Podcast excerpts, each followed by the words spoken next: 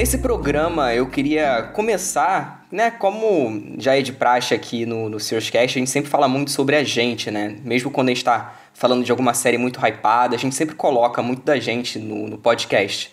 E aqui eu queria fazer quase que uma cápsula do tempo para no futuro a gente reouvir isso aqui e lembrar das coisas da nossa infância. Então, eu gostaria de começar esse programa com uma pergunta: Quais são as suas memórias mais felizes da infância? O meu vai ser muito previsível, né? é uma coisa assim que tá no meu traço de personalidade. É... Dia 6 de dezembro de 2009. Eu tinha 12 anos. E Tá, o ganho. Ah, 12 anos não é mais criança. Pô, é, gente. Ainda é, né? Dá conta como infância, né? Vamos concordar aqui? Conta. Ah, né? conta. A partir dos 14, não, eu acho. É, eu, eu também acho, assim, também acho. E assim, é uma memória que poderia contar em outro programa que vai acontecer em breve, né? Com o programa de Ted Lasso. E aí eu já entrego que ela é relacionada ah, a futebol. Ah, Thiago, você vai te catar, o meu também. ah, gente, a gente é muito previsível, né? É uma coisa que marca, não adianta. É a primeira vez que eu comemorei um grande título do Flamengo. Né? 6 de dezembro de 2009 foi a última rodada do Brasileiro de 2009 que o Flamengo ganhou na última rodada, em cima do Grêmio, 2 a 1 né? Com lendário já gol do Ronaldo Angelini de cabeça com o cruzamento do Pet no escanteio.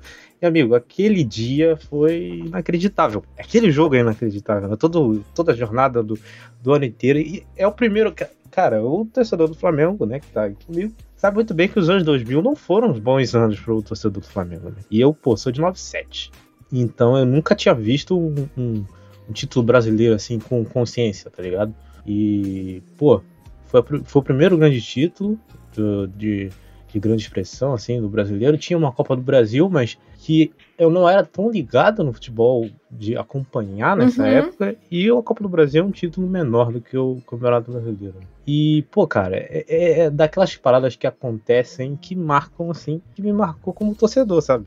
O, e, essa jornada, esse título, a relação familiar que existe ali, pá, não sei o quê. Isso aí a gente deixa pro programa de Ted Lasso, né? Que lá a gente vai falar sobre isso. Mas é uma grande marca, assim, um, uma grande marca da infância é esse, esse, esse dia, esse gol do Ronald Genei que ficou marcado, assim. Eu lembro da narração dos Roberto, assim, é bizarro, velho. Ah, Thiago, te odeio. Você já vai ah, começar Thiago, chorando, não. Para com isso, gente. Cara, não. eu juro, eu juro. É porque, assim, não por causa do Flamengo, pelo amor de Deus, não é isso. Mas é que ativou a minha memória que eu ia falar, mas para não ser o mesmo, eu vou deixar essa memória específica, que por isso que eu, assim, ouvinte, antes de começar a gravação, eu pedi para os meninos não deixar eu ser a primeira. Porque eu tava na dúvida se eu contava essa história agora no programa de Ted Lasso. Então eu vou deixar Conta a minha história do Ted Lasso. Porque, sei lá, acho que mudou minha vida. Então vamos deixar lá. Do acho Ted que... Lasso eu vou contar outra. Ah, não, Ted Lasso eu sei até qual que você vai. Eu acho que eu sei qual que você vai falar. Yeah. Eu vou contar mais algumas, não é só uma. Não, tá de laço vai ser o. Nossa. Enfim, ouvinte, aguarde. Mas sei lá, minha memória favorita da minha infância, eu, eu tive muita sorte. Eu tive uma infância simples, mas ela, era, ela foi muito recheada de pessoas, sabe? Meus primos, eu sempre fui muito próximo aos meus primos. E eu tive sorte de ter morado num bairro bem simples, né? Aqui na zona leste de São Paulo, Jardim Sapopemba o pessoal da ZL vai saber. Então, assim, eu brincava muito na rua e tudo mais. E talvez foi o momento que eu percebi que eu eu podia tudo dentro da minha imaginação, entendeu? Apesar de ter muitos amigos, apesar de sempre estar do lado das pessoas, eu fui uma criança muito sozinha. Porque dentro da minha cabeça eu, ti, eu tinha tantos planos e tantas coisas que às vezes quando eu tentava brincar disso, as crianças meio que se afastavam, sabe? Porque tipo, não batia, entendeu? Eu, eu, gostava muito de TV, eu gostava muito de falar, de ser professora, sempre gostei de ensinar, ser jornalista. Gente, minha diversão favorita quando era criança era brincar de apresentadora de televisão. E eu era garota do tempo. Eu era ou a Fátima Bernardes. Específico. Sério, ou um dos motivos de eu ter feito geografia foi por causa disso, porque eu adorava, eu achava o crime, contava e tudo mais. Então, é, são essas lembranças, sabe? Tipo, de ser. Apesar de ter. Assim, eu tenho uma irmã mais nova que eu, mas a gente nunca foi próxima de brincar. Apesar de a nossa diferença ser de um ano e cinco meses, é, a gente tinha amigos diferentes. Então, só quando a gente tava, tipo, na praia, brincar de rouba-bandeira. Não sei se no Rio de Janeiro é rouba-bandeira também. Pique bandeira, quer praia, dizer? Acho que é a mesma coisa, né? Minha avó morava. Deve, eu acho que é pique bandeira no Rio de Janeiro. E essas são as lembranças que eu tinha. Tipo, ao mesmo tempo muito solitária. E eu não entendi o que era essa solidão. E ao mesmo tempo muito feliz porque eu era próximo das pessoas. Eu não sei se vocês tiveram isso também, tipo, ou sempre foi, tipo, aquele grupinho único, sabe? Eu me mudei não, muito. Não, não, eu estudei, tipo, eu estudava escola longe. Então eu sempre fui muito apegada às pessoas. Então quando eu gostava de alguém, eu ia até o final. Mas se eu não me sentia bem, eu ficava no meu mundo, entendeu? Uhum. Nossa, uma história bonitinha e uma vai de vibe aqui. Ai, gente, desculpa. Não, mas assim, eu, até. Eu não, que, não que eu me identifico, porque é, eu sempre fui muito de brincar. Eu gostava muito de brincar sozinho, sabe? Tipo, eu tinha meus brinquedos e eu gostava de brincar só com aquilo ali, sabe? Eu não gostava de, sei lá, jogar bola. Como eu já falei várias vezes, eu nunca gostei de futebol. E, e o pessoal daqui da rua sempre jogava futebol, porque era o que todo mundo gostava. Então eu ficava em casa, jogava. Cara, eu joguei muito videogame na infância, assim. Isso não é uma coisa que, sei lá, eu me arrependo, sabe? Porque por mais que hoje em dia é, eu não jogue tanto videogame, eu tenho muito carinho por essa época, assim, do PlayStation 2. Ainda bem, né? Já pensou? Uhum pessoa adulta jogando videogame. É, é complicado, sabe? Então Beijo, você Gustavo. tem que você tem que lembrar dessas coisas. Eu acho que isso com um certo carinho, assim, mas eu, inclusive meu irmão, a gente jogava muito FIFA Street, a gente jogava muito esses jogos que davam para dois, né? Jogo de dar para dois era, era, muito legal, assim, que a gente sempre ficava falando, ai, no Não, era excelente. A gente ficava sempre quando a gente ia comprar, né, o jogo, o jogo lá na, na, na vendinha, a gente via se dava para dois ou não, se dava para mais gente jogar, porque era sempre legal, né? Tipo, esses jogos de corrida, essas coisas assim. Mas falando de lembrança mesmo, assim, é uma coisa que sempre me marcou, cara, foram, assim, as viagens que eu fazia para Minas, né? Porque é, eu moro na cidade grande, né? Moro no Rio de Janeiro, para quem não sabe. E to, basicamente quase todas as férias, assim, de final do ano, é, eu ia para Minas, né? para visitar minha avó, para visitar meu avô. E sempre era um evento Sabe o que era um evento assim, tipo, todo mundo da sua família no ônibus, assim, uhum. aí você leva um livro, você compra uma coisa na rodoviária, você compra um pastel. E meu irmão sempre foi aquele cara. Eh, sempre, sempre tem aquela pessoa na família que é o, o que vomita no, no, no ônibus, né? E meu irmão sempre foi esse, assim. Então eu comprei. Eu lembro que teve uma vez que eu comprei uma salsichinha. Sabe aquela salsicha frita que, que vende e tal? E aí eu fui levei pro ônibus, né? Eu todo serelepe, todo contente e tal. Meu irmão tava dormindo. Quando ele sentiu o cheiro, ele vomitou na minha perna, assim. Ah, não. Tudo, assim. Pois é, bem, bem, bem comédia pastelão, né? E minha mãe teve que me limpar, assim, era um caso. E realmente essas coisas foram me marcando, sabe? Essas Nossa, situações, cara. assim, rotineiras, né? Que, tipo, é, essa coisa de da pessoa ter um, ser um pouco mais enjoada, é, do meu pai que sempre ficava comprando lá doce e tudo. E quando a gente chegava lá em Minas, que era uma parada, assim, muito no interior mesmo, né? Era uma coisa que para mim era completamente diferente, era um mundo diferente quase, porque é, a gente, pô, tem fogão a lenha, sabe? Era uma coisa assim que para mim, como se voltasse no tempo, sabe? Então, chegando lá, o pessoal não queria brincar de futebol. A gente, pô, subia na árvore, a gente corria, uhum. a gente, sabe, brincava com os bichos, assim, ficava provocando é, os bichos, saía correndo. Então era uma coisa que, para mim, é, me mexia muito mais do que as brincadeiras que tinham aqui perto de casa, sabe? Era uma coisa que eu gostava muito mais. Muito porque era, era uma vez no ano, né? Era raro quando eu ia lá uma, mais de uma vez no ano. Uhum. Mas sempre quando eu chegava lá, assim, a gente era recebido, tipo, a gente tinha aquele, almo aquele almoço, né? Que tipo, todo mundo se reunia, minha avó, pô, sempre fazia as coisas e a gente. A gente, hoje, hoje eu lembro que, tipo, era uma coisa muito simples, né? Não é nada, meu Deus, vamos comprar um super banquete. Não era um almoço, mas era um almoço que você via que era feito com, com aquele carinho e que, tipo, eles estavam esperando a gente, todo mundo se reunia. É, eu lembro que teve um aniversário do meu avô que. Eu, eu não lembro qual a idade que ele estava fazendo, mas me marcou muito, porque eu era bem novo, acho que eu tinha uns 11, no máximo 12 anos, assim, acho que não tinha 12 não, mas por aí. E, e foi todo mundo da família. Sabe quando todo, tipo, gente da Bahia, de, pô, de qualquer lugar do, do Brasil, assim, do sul, tudo vai tudo pro mesmo lugar. Sabe, vai todo mundo pro, pra, pro mesmo lugar comemorar a vida e tudo. E eu lembro que o terreno lá era, é gigantesco até hoje, né? E tava tudo cheio, tudo cheio de gente, cheio de carro, cheio de. Sabe, aquela coisa, aglomeração hum. que a gente sente tanta falta, sabe? E são essas coisas assim, tipo, subir em árvore para fugir de bicho, sabe? Era, eram essas bobeirinhas assim que hoje eu lembro e dá até vontade de fazer de novo, só que seria completamente ridículo um cara adulto fazendo isso, sabe? Mas dá uma vontade. Eu não sei vocês, assim, se vocês brincavam é, com, um com cara essas coisas de assim. 1,80m, né? é, cara, é. Mas Só deixar se claro, vocês, 1,80m. se vocês brincavam, assim, com essas coisas de, tipo, subir em árvore, assim, eu não sei se vocês iam pra, pro interior, vocês tiveram algum contato com a vida no interior ou não? Cara, muito pouco. Pouco, Muito né? Pouco pra não dizer nenhuma, né? Eu acho que nenhuma. Caraca, cara. pra ser sincero. Não, eu- É, O meu foi ao contrário, Cid. Eu, eu- o meu interior era diferente, porque Como assim? minha avó morava na praia. Então, eu passava, enquanto ela foi viva, ela faleceu em 99, então até 99, tipo, era tradição a gente ir pra praia. Tipo, todo fim Uhum. de semana que dava, e eu moro aqui no ABC, em São Paulo, pro ouvinte aqui de São Paulo entender logística. Cara, é um pulo. São Bernardo pra Itanhaém, entendeu? Então, era, tipo, tradição. Depois que ela faleceu, eu comecei a muito ir pro interior de São Paulo mesmo, pra Jundiaí, que não é uma cidade pequena, muito pelo contrário. Tipo, compa- posso comparar com São Bernardo, mas pra mim era pro interior, entendeu? Uhum. E quando eu ia pra Jundiaí, era um evento, porque eu passava no mínimo um mês. E assim, na época a gente era em seis primos.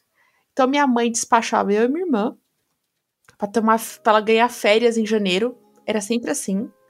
Durante um mês, ia todos os primos pra casa da minha tia. Minha tia trabalhava em janeiro, meu tio também. Então ficava as seis crianças Nossa, no condomínio que minha tia morava. Não, e assim, o condomínio da minha tia era, era muito chique. Quer dizer, é chique até hoje, mas naquela época era muito. E era, tipo, era muito barato Jundiaí morar naquela época. Então tinha piscina, tinha quadra e era condomínio fechado. Então, cara, imagina, a gente acordava e a gente que arrumava a casa, fazia comida, limpava tudo. O, o- a fita cassete de Mulan era o dia inteiro. A gente fazia, dormia, trocava o dia pela noite, e jogava taco e tudo mais. Então, essa é a lembrança que eu tenho, tipo, de ir pra Jundiaí, tipo, e por isso que eu sou muito próxima aos meus primos, de passar, tipo, um mês, um mês e meio. E era minha mãe Caraca. falava, sempre falava, a lembrança que eu tenho da minha infância. É minha mãe falava, vai, meu mês de férias de você e da sua irmã. É, passar esse tempo Ai. todo eu nunca, nunca passei, assim, de um mês direto, até porque, né, era muito difícil, não só porque é, é uma viagem muito longa, né, daqui até lá, ser coisa de 8 horas, se o trânsito tiver bom, né, então, de, Ah, de ônibus, pra né, enfim, complicado. Mas era sempre um evento, assim, porque hum, você ficava naquela expectativa, porque eu ia rever os meus primos, assim, eu ia rever, tipo, e sempre quando eu chegava lá, tinha alguma coisa diferente. Tipo, ah, uma vez tinha um cachorro, aí o cachorro sumia, porque lá era realmente interior. Então, às vezes, o, o cachorro ia pra lavoura, assim, e não voltava, sabe?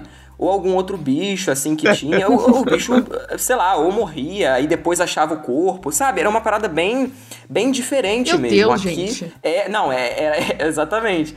E era uma, uma vibe muito diferenciada. E como eu, eu sempre fui muito medroso, é, eu nunca fui de andar muito sozinho lá. E eu, eu tava certo, né? Vendo hoje em dia, eu tava certo. Mas, Não, tipo, de noite. sozinho nem em São Paulo. Hoje em dia, meu Deus Não, do é, céu. exata- Nem hoje em dia você exatamente. sozinho. Mas, por exemplo, tipo. ser honesta. Às vezes, às vezes tinha. tinha é, meu, meu irmão ia pra casa do meu tio, por exemplo. Que lá não tem poste, vale lembrar. Então, meu irmão ia pra casa do meu tio, que, é, que você tem que atravessar uma lavoura de café. E aí eu queria ir com ele também, só que aí eu me atrasava, tudo, ele ia sozinho de, né, pra me botar medo, justamente por conta disso. E aí eu tinha que correr, só que eu não conseguia correr. Antes do celular, antes de eu ter celular, mas eu já tava adolescente, né? Mas criança, assim, quando é, eu ficava sozinho de noite, ou eu ficava em casa, né, na casa da minha avó, ou, tipo, eu andava com meu irmão, andava com algum adulto que eu confiava, sabe? E meu irmão é sete anos mais velho do que eu, pra quem não, não sabe. Acho que eu nunca falei isso aqui. Mas meu irmão é sete anos mais velho do que eu. Então sempre teve essa coisa dele me zoar muito, pela diferença de idade, sabe? Mas eu lembro disso com muito carinho, assim, de forma nenhuma eu fico com raiva, muito pelo contrário, assim, eu, eu gosto muito de lá e quero voltar lá em breve, inclusive, é, pra rever, enfim, né, por conta dessa, dessa pandemia. A última vez que eu fui lá, inclusive, foi no. Foi em, se não me engano, em fevereiro do ano passado, que foi justamente o programa do Super Bowl que eu faltei aqui do, do podcast. porque eu tava lá. Né, e eu não pude gravar, obviamente, porque lá a internet é muito complicada, enfim, é muito difícil. Mas enfim, aí esse programa eu não participei e foi a última vez que eu fui para Minas, com minha avó em vida. E enfim, não me arrependo nem um pouco, cara. Foi uma das melhores viagens. Inclusive, depois, depois a, gente, a gente conversa mais sobre isso. Depois a gente comenta mais um pouco. Mas enfim, gente, vamos pro tema principal? Vamos.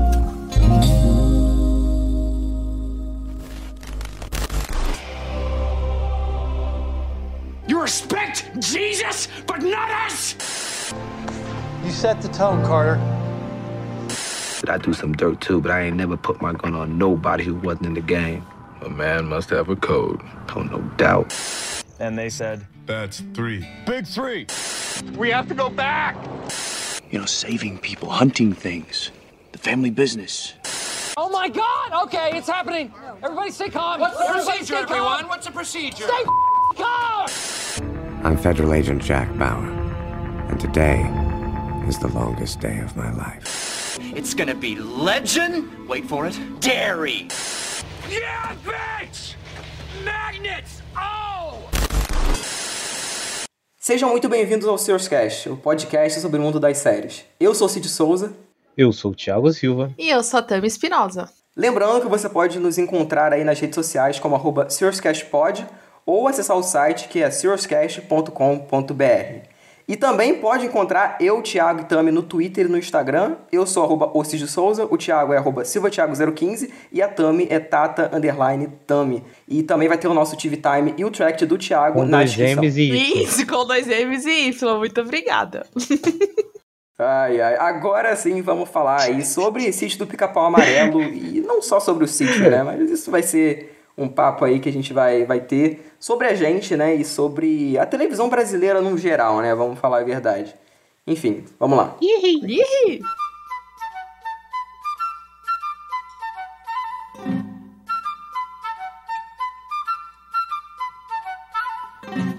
Bom, gente, antes da gente começar falando sobre o sítio, né? Eu queria perguntar pra vocês qual a relação de vocês com a televisão nacional, mais especificamente com a programação infantil da televisão nacional. Assim, vocês assistiam alguma série brasileira, algum desenho, assim que vocês lembram, ou, ou via mais coisa gringa mesmo? Ó, eu vou, eu vou começar aqui porque, além de ser mais velha, né? eu, tenho, eu, eu sou um, Começou! Não, não, mas assim, vocês vão entrar, vocês vão entender o que eu tô falando. É, na minha época, literalmente não existia TV a cabo. Então eu não tinha nem opção de assistir qualquer outra coisa. Porque eu che- Quando eu cheguei aqui, era tudo Toma no seu mato. cu. Seu. Eu fui descobrir que existia TV a cabo quando eu tinha, tipo, 10, 11 anos.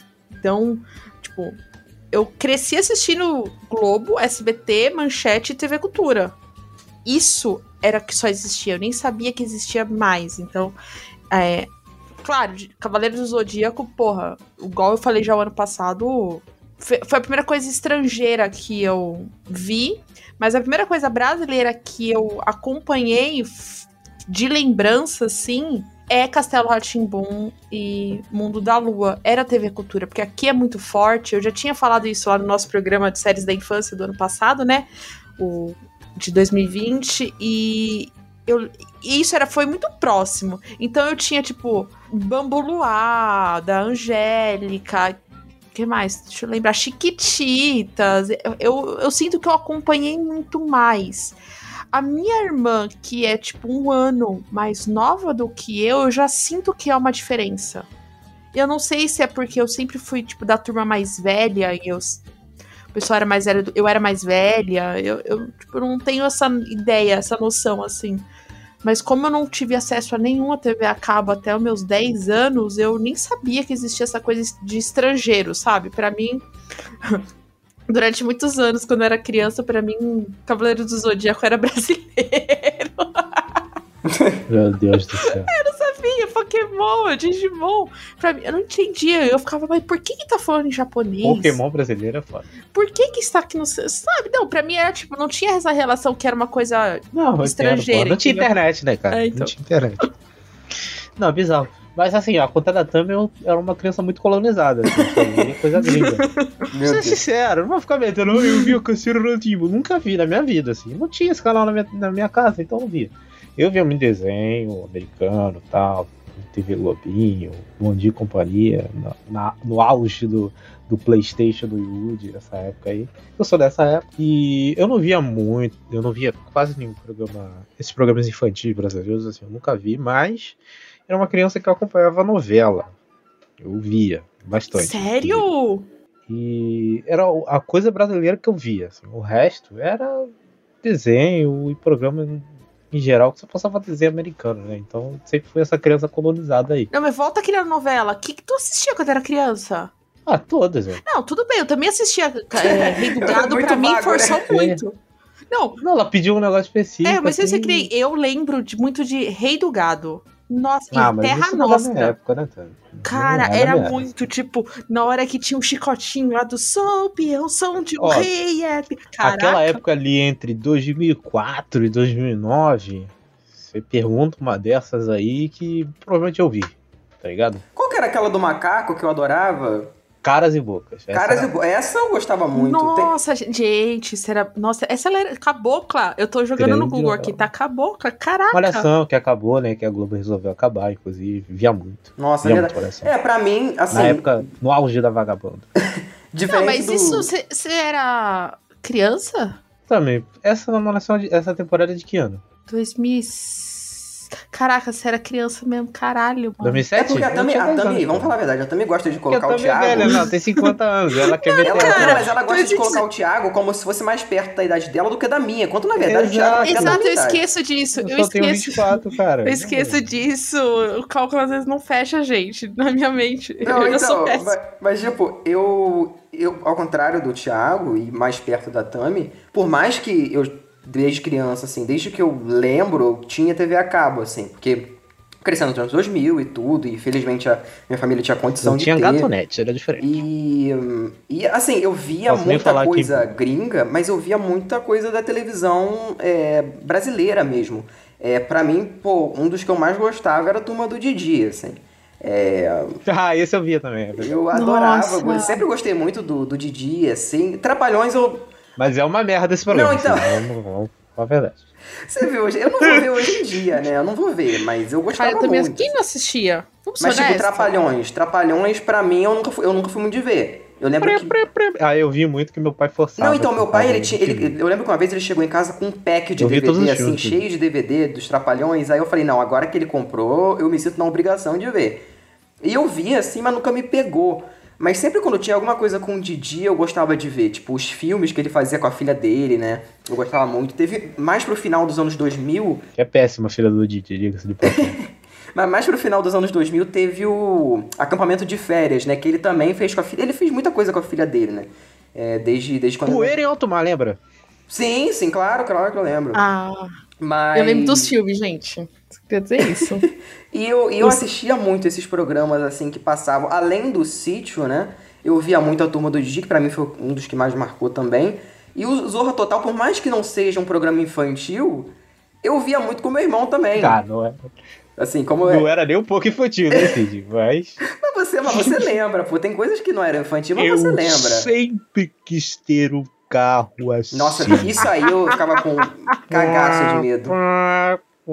Deus me livre. Deus me livre. Não, mas assim, eu sempre, eu, por exemplo, o programa Silvio Santos, pra mim era uma coisa infantil, assim, eu amava desde criança.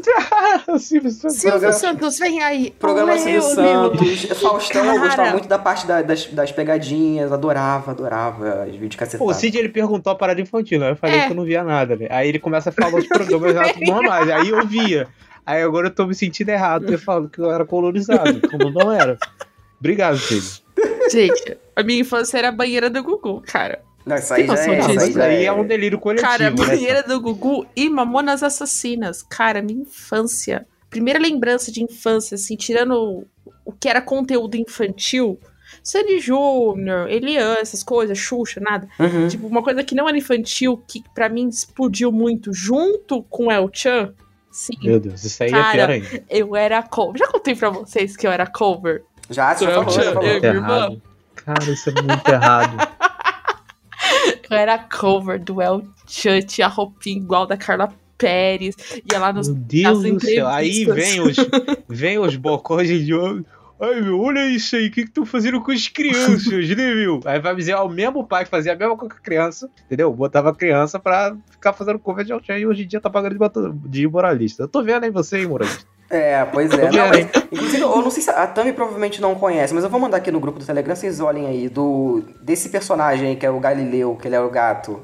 Você lembra, Thiago? Que era da TV Cultura, que era o mundo da leitura. Cara, eu não Cara, vi esse canal, cara. Eu não Isso que faço eu ia ideia que perguntar, não tem no Rio de Janeiro TV Cultura? Não. Não, eu não sei. Acho que na minha casa não tinha, assim.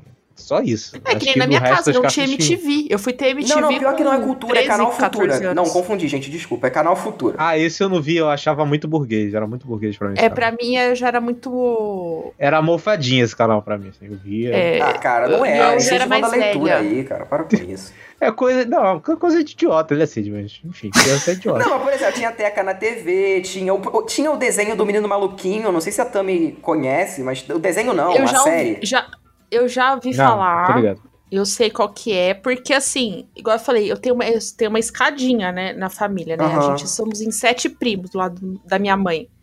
O meu primo mais novo, ele tem 23, ago- 23 ou 24.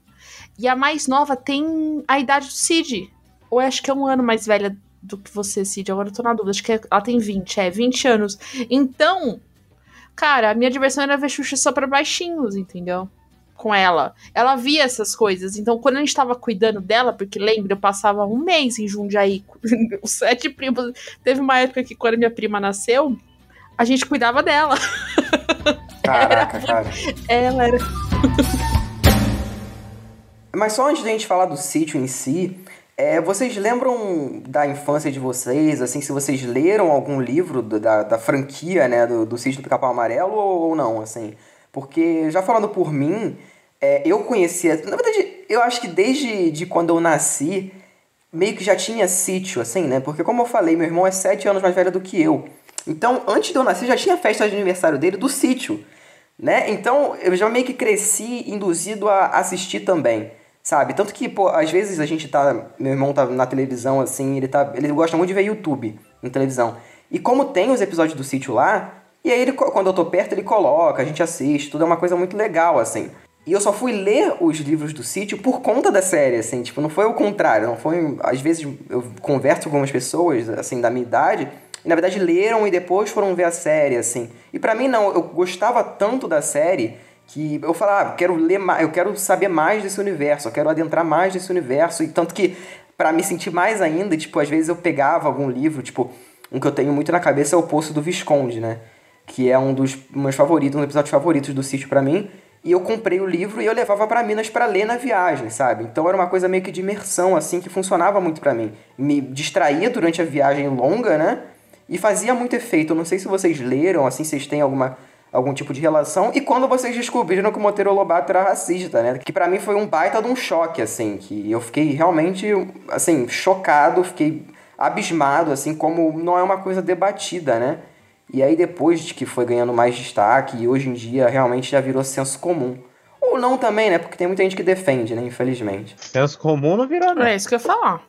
Ah. Cara, eu devo confessar que, assim, pra mim, o sítio sempre foi dentro da minha vida. Vamos dizer assim. Eu nunca fui apegada ao sítio de adolescente, tipo, ter memória afetiva e tudo mais. Mas eu sempre tive um carinho muito, muito pessoal com a personagem da Emília, né? Então, foi o primeiro presente que eu lembro criança, da primeira boneca e tudo mais. Então, assim, li os livros na escola, tudo, mas eu nunca tive um carinho de falar assim, nossa, que história incrível, porque como eu não cresci, eu não tinha essa proximidade com tipo a fazenda, com animais, É, com interior, Perfil né? medrosa, com inte... não falo interior porque pra mim o interior é diferente, né? Ah, sim, é. É, para mim, na minha cabeça, hoje eu sei a diferença, né? Mas pra mim, na minha cabeça, as coisas não ligavam. Era uma coisa assim. que eu só ouvia o meu avô contando as histórias, a minha avó contando as histórias, minha mãe contando as histórias, entendeu?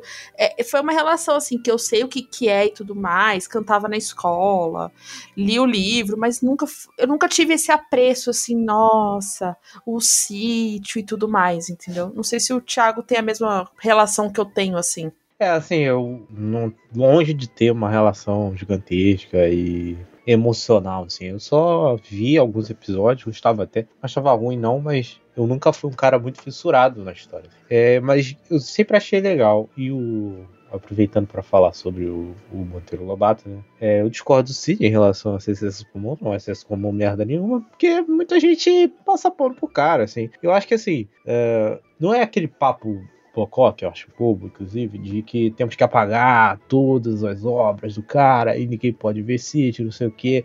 Eu acho que não.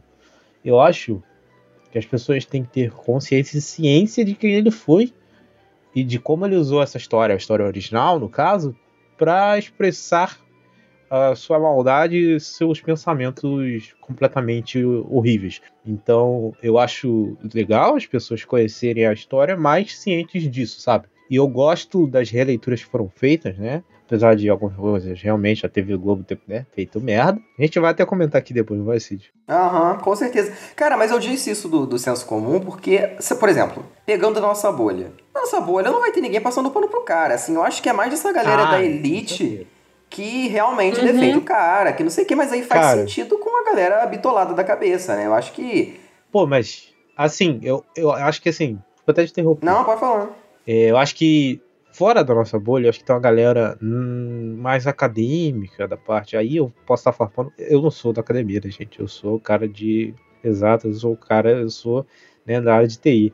Tem nada a ver com letras. Mas eu vejo muita gente passando pano pro Monteiro Lobato. Não, porque ele foi importante, não sei o que, pra ele pôr duro. Que não, que as pessoas param de cancelar o Monteiro Lobato e cai nesse papinho. Eu acho que tem muita defesa para ele nesse lado, assim. De pessoas radicalizando a fala de que não, né, que não tem que falar, não sei o que. Rola isso aí, entendeu? E não é uma galera bolsonarista, vou deixar em termos claros, assim, né? É uma galera mais voltada para as esquerdas, assim, que passam um pano foda pro cara. Então eu acho legal deixar claro, assim, que não é só esse perfil. Apesar desse perfil uhum. ser mais taxativo. Uhum, concordo. Não, concordo pra Sim, caramba. concordo. Também Com concordo. Certeza. Thiago foi perfeito agora. Não. Vou falar um negócio. Eu. Ô, Cid, desculpa te não, cortar, mas eu quero falar uma, uma relação assim. Fiz geografia, eu não. não eu não tem nada coisa de letras e tudo mais, mas eu tive uma matéria sobre literatura na, na faculdade e Monteiro Lobato foi citado, não que eu estudei sobre isso, mas para entender sobre educação, né? Eu, eu fiz licenciatura e bacharelado, e na parte de licenciatura você tem métodos de como você pode abordar obras uh, dentro do currículo escolar. Tipo, então você pode pegar uma série, um livro e tudo mais. E o mais bizarro era que o pessoal de pedagogia, que eu tinha matéria tanto na área de geografia, então com geógrafos, e depois com pedagogos o pessoal da pedagogia sempre incentivou Monteiro Lobato para falar sobre o que, que era urbano, o que, que era rural, a diferença, né? Tipo, que você tem que fazer a diferença, de como você pode usar essa obra para abrir e tudo mais. Não é isso na faculdade, 2011, 2012, 2013 e tudo mais. Eu fui começar a ter essa coisa de que Monteiro Lobato era racista e tudo mais no final da minha faculdade, mas uma coisa muito passada pano, assim, de, sabe, pessoas citando, mas eu nunca parei para prestar atenção. Eu, eu fui descobrir, literalmente, não descobrir, mas eu fui querer ir atrás da informação, porque tem isso também, né? A gente, o, o cara já tá tão enraizado na nossa cultura que, em vez de falar a verdade, famoso vamos passar pano, entendeu? Mas às vezes não é só o passar pano, é que, tipo, ninguém quer abordar. Não, mas eu não posso falar mal do sítio, porque que não sei o que e tudo mais. Agora, tipo, nos 5, 6 anos atrás, entendeu? Então, para mim, isso é muito bizarro ainda. Na minha mente, às vezes buga, entendeu? Eu fico, cara, como ninguém nunca falou isso, entendeu? Ou como nunca chegou isso, tipo, dentro da universidade. Tipo, quantas professores continuam repassando esse método, entendeu? Aquela coisa do, do ensino, sabe? Problemático que nós temos do país, a nossa grade curricular, entendeu? Então, é, é uma coisa assim que acho muito necessário a gente falar aqui. O ouvinte fala, ah, mas por que, que eles estão falando sobre isso? Cara, é necessário a gente falar sobre isso para entender todo um conceito e marcar a história. A gente fala tanto sobre a nossa história que às vezes é esquecida que a gente precisa é, falar mil vezes a mesma coisa para entrar, entendeu? Então, assim, quando você for ler hoje uma obra de Monteiro Lobato, você tem que entender todo o conceito que esse cara viveu e o que, que ele estava tentando reproduzir, entendeu? E que com a, a vinda, né, da, da série, da novela e tudo mais, ela sofre modificação, mas a base é outra, entendeu? E, sempre vai ter esse fundinho, sabe? Deixa eu só falar um negocinho rapidinho, que se, é, se diante de você continuar. É porque a gente tá aqui falando, né? A gente não deixou claro porque que, porque que eu. Tem gente que às vezes não sabe que o cara era racista e tal. Gente, o Monteiro Lobato é o seguinte: ele era um dos grandes é, divulgadores da eugenia no Brasil na época dele. Então não é aquele papo que muita gente bota aí para jogo de que, ah, era um homem de seu tempo. Nessa época todo mundo era racista. Não, ele só não era o racista racista padrão dos anos 30. Ele era um cara que pregava o extermínio de gente preta e tal. Ele era um cara eugenista com ideias pré-nazistas. Então, não é um cara padrão da sociedade da época dele, né? É além um, um, nível além de racismo. Por isso que a gente tem que deixar claro quem foi esse cara e o que, que ele tentava reproduzir, para aí sim a gente fazer uma análise sobre as obras dele diretamente falando. E, e deixar aqui bem claro, isso não quer dizer que a gente prega, ah, ninguém deve ler o Monteiro Lobato, tem que queimar os. Não, uhum. tem que ler. Sim. Tem que ler. Mas tem que ler ciente de quem ele foi. Exatamente, concordo. Não, 100%. E inclusive tem um, um, podcast que o Thiago me indicou, inclusive, que eu vou até procurar aqui para não falar o nome errado, calma aí. Que inclusive tem um episódio que o Thiago me indicou, que é do Infiltrados no Cast, que é, eles falam sobre isso, né? Do Monteiro Lobato. Tá no agregador de podcast aí que você tá ouvindo a gente? Bota Infiltrados no Cast Monteiro Lobato, que vai aparecer, que ele explica perfeitamente bem. É um episódio que, pô, na época. Foi basicamente na época que o. que a gente foi falar. Se não me engano, foi na época que a gente foi falar sobre a sede da infância aqui no podcast. Aí o Thiago me falou e tal. É, pode crer. E, e pô, é um dos melhores podcasts, assim, de, que fala sobre esse assunto. Eu mega recomendo, assim. E é mega bem explicadinho para você que não sabe de nada, ou até para você que sabe e ainda assim quer é, se adentrar mais no assunto e tal, eu recomendo bastante. É, mas como eu falei, o sítio sempre foi um sucesso, né? E por conta disso tiveram diversas adaptações, né? A primeira é, foi lá para os anos 50, para o filme do Saci, né, que foi adaptação do livro do mesmo nome. E, e aí depois disso foram tendo diversas adaptações, assim, desde teatro, enfim. Mas a mais famosa mesmo, né, antes da versão dos anos 2000, foi a versão dos anos 70, que começou nos anos, né, lá no final dos anos 70 com 77 e foi até 86, né? Então você vê aí que realmente é, ficou, ficou por muito tempo na televisão, né? E vocês chegaram a ver alguma coisa dessa versão? Vocês passaram longe? Porque assim, essa realmente assim é complicada de ver hoje pela quantidade de estereótipo e pela quantidade de, de coisa que realmente é fiel à obra do Monteiro Lobato, sabe? Eu acho que uma, uma coisa que eu vou elogiar bastante na versão de 2000 é porque eles conseguiram adaptar muita coisa, isso eu digo muita, muita mesma, e nos anos 70 eu não vejo isso, sabe? Até porque a época era outra, tudo, mas obviamente não deixa de ser errado. Mas e aí, vocês viram ou não? Cara, eu tenho só. Assim, eu não cheguei a ver um episódio regularmente, mas eu só tenho imagens, assim, sobre. E é. Cara, parece ser um clássico produto da televisão brasileira na época, entendeu? Então. Até nem tenho muito o que falar, sabe? Uhum. Até sobre o que você citou aí do lance de reproduzir estereótipos, é esperado. Assim. Ah, com certeza. Dentro do padrão. Tommy? Cara, eu tô tentando puxar aqui na mente. É... Talvez minha tia, minha mãe falando sobre isso, quando. Mas devo confessar assim que na infância de ter assistido, não, adulta sim, mas na infância. É, não, não. na infância, na infância não. Na infância, inclusive, não. eu tinha medo da Emília, porque ela é extremamente bizarra né? Pra uma criança. Eu não sim. sei como as crianças sim. dos anos 70 sim. viam. E, tipo, eu falava, cara, isso aqui pra mim não me apetece, assim. Tanto que quando meu irmão, né, ganhou o computador, tudo, aí pra mim o YouTube era, cara, assim, a revolução mundial, sabe? E aí eu lembro que a primeira pergunta que eu fiz é tipo, eu vou poder ver Sítio do Pica-Pau Amarelo aqui, sabe? Tipo, a hora que eu quiser? Como que isso é possível, sabe? E, e eu, inclusive é uma coisa que eu fui perdendo com o tempo, que é esse lance do entusiasmo, né? Porque a gente via as coisas na infância, mas a gente não podia escolher o horário que a gente queria ver. Né? A gente via Sim. ali a grade e beleza, assistia os comerciais, tudo. Só que eu via as coisas que eu via com uma empolgação, que inclusive eu tava conversando com a Tami hoje cedo, né, antes da, da Uhum. gravação, e isso me pegou, porque hoje em dia eu não tenho mais essa coisa, sabe? Eu acho que depois que a pandemia começou, eu fui perdendo isso, tanto com série, filme, livro, que tipo, eu ia muito empolgado, principalmente no começo da Netflix, que era uma- um mundo completamente novo pra mim, assim, de tipo, agora eu posso ver Demolidor, eu posso ver, sabe, essas séries a hora que eu quiser.